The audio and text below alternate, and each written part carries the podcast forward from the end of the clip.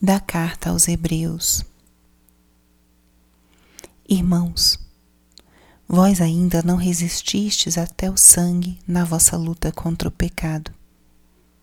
Já esquecestes as palavras de encorajamento que vos foram dirigidas como a filhos. Meu filho, não desprezes a educação do Senhor. Não te desanimes quando ele te repreende, pois o Senhor corrige a quem ele ama e castiga a quem aceita como filho. É para vossa educação que sofreis, e é como filhos de Deus, como filhos que Deus vos trata. Pois qual é o filho a quem o pai não corrige? No momento mesmo, nenhuma correção parece alegrar, mas causa dor.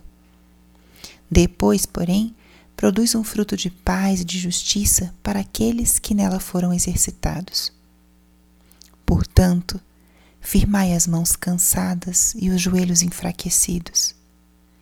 Acertai os passos dos vossos pés, para que não se extravie o que é manco, mas antes seja curado. Procurai a paz com todos e a santificação, sem a qual ninguém verá o Senhor. Cuidai para que ninguém abandone a graça de Deus, que nenhuma raiz venenosa cresça no meio de vós, tumultuando e contaminando a comunidade. Espírito Santo, alma da minha alma, ilumina minha mente, abre meu coração com o teu amor, para que eu possa acolher a palavra de hoje e fazer dela vida na minha vida. Estamos hoje na quarta-feira da quarta semana do tempo comum. Acabamos de escutar o trecho da carta aos Hebreus, que é o trecho da primeira leitura de hoje. Nós sempre iniciamos esse momento de pequena reflexão e meditação pedindo que a palavra do dia se faça vida na nossa vida. A palavra do dia é esse presente que Deus nos entrega não só para a gente contemplar, admirar, mas para a gente levar para a própria vida. E hoje acabamos de escutar o trecho da primeira leitura. Escolhi esse trecho para nossa reflexão de hoje porque é um trecho incrível, no qual o autor da carta aos Hebreus nos exorta e nos sacode, nos convida a percebermos como Deus age de uma forma paternal na nossa vida. Não de uma forma paternalista, mas paternal. O paternalismo é essa tendência a uma proteção excessiva, a uma providência exacerbada, exagerada, que não permite que o filho experimente as realidades da vida, se confronte e cresça com os momentos de maior dificuldade, desafios, inclusive com os erros que são parte da vida. Diferente de uma atitude paternal, o pai, ele caminha ao lado do filho ele vai na frente, ele vive as mesmas lutas, acompanha o filho no seu crescimento, mas não economiza os sofrimentos, as dificuldades que o filho tem que passar dentro do processo de crescimento. E Jesus nos apresentou Deus como Pai. A relação paterna com Deus ela é profundíssima, porque primeiro ela nos dá uma identidade. Uma das primeiras formas de expressarmos a nossa identidade é em relação a outro. Eu sou filho de. A filiação de Deus, a paternidade de Deus, faz com que nós ganhemos primeiro uma identidade. Eu sou filho de Deus. Sou filho de um pai. Segundo, Jesus expressa o amor infinito que gerou a vida em nós. O amor desse Pai é um amor que gerou vida e continua nos mantendo na vida e na existência. E um outro aspecto dessa paternidade de Deus é esse comprometimento de Deus conosco na nossa formação. Deus nos educa. E é sobre isso que a carta, esse trecho da carta aos Hebreus de hoje fala. Não desprezes a educação do Senhor. Não te desanimes quando ele te repreende, pois o Senhor corrige a quem ele ama e castiga quem aceita como filho. Nosso Senhor nos corrige, nosso Senhor nos forma.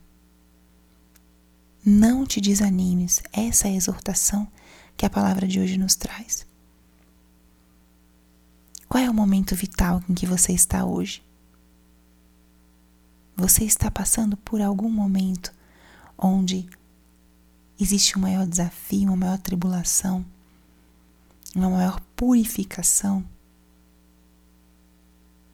Você já pensou que esse pode ser um momento da educação do Senhor?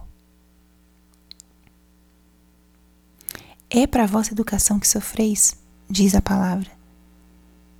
É como filhos que Deus vos trata. Qual é o filho a quem o pai não corrige? Isso é muito importante, porque por vezes nós queremos só os carinhos de Deus e esquecemos que Deus é um pai que nos corrige e nos forma quando é necessário. E por isso precisamos reconhecer a Deus como nosso pai. Isso vai nos permitir acolher com maior serenidade e paciência os momentos em que Deus nos corrige e nos forma. E a palavra também fala: firmai as mãos cansadas e os joelhos enfraquecidos. Levanta-te, não temas as correções de Deus. Se alguma correção de Deus, se alguma exigência de Deus te fez enfraquecer-te no serviço a Ele, retorne, firme essas mãos, porque Deus conta com as tuas mãos para trabalhar por Ele. Se te enfraqueceu na oração, firme os joelhos enfraquecidos, retorne à oração, retorne ao diálogo vivo com esse Deus que é Pai. Acertai os passos dos vossos pés. Se as exigências de Deus te levaram para outros caminhos, retorne ao caminho do Senhor. Não se extravie. Essa é a grande exortação da palavra de hoje que ilumina muito a nossa própria vida. Deus é um Pai que ama e porque ama, forma, não é indiferente. Hoje é um dia de olharmos as exigências de Deus tem me feito me afastar dele? Retorne, firme as mãos cansadas, os joelhos enfraquecidos e acerte os teus passos. Não se afaste da graça de Deus. E como diz a palavra ainda, não permite que ninguém abandone a graça de Deus. Acolha esse, essa ação, essa presença formativa do Senhor. Permita, confie. E como diz a palavra, quando nos permitimos formar por Deus, isso produz em nós um fruto de paz e de justiça. Que maior presente que esse? Então, hoje, nessa quarta-feira, metade da semana, essa palavra vem de uma forma muito forte, firme, adequada, para que nós não nos desanimemos, se estamos passando por algum momento de formação, de purificação e tribulação.